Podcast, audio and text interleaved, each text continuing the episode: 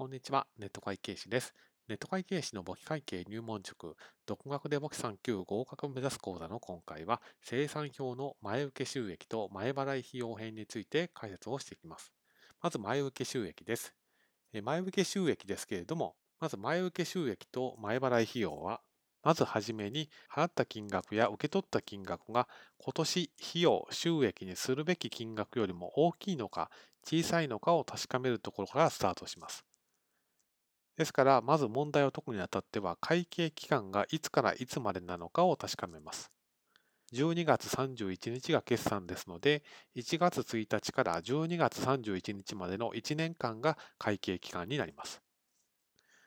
で、本題の前受け収益ですけれども、受け取り手数料は4月1日から向こう1年間を受け取っていますので、3ヶ月分が来年の収益になります。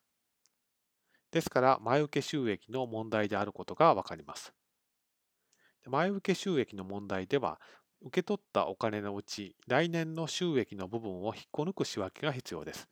ですから、こんな感じで、受け取り手数料は増えるときは右側に書きますけれども、減るときは左側です。ですから、引っこ抜く仕分けのときはこんな感じになります。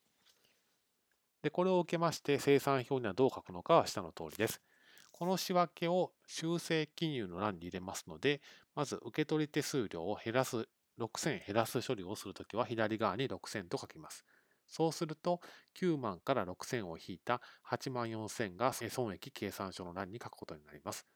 でこの引っこ抜いた金額は前受手数料、前受収益のことですけど、前受手数料となりますので、この金額は貸借対照表の右側に書くことになります。前払い費用です。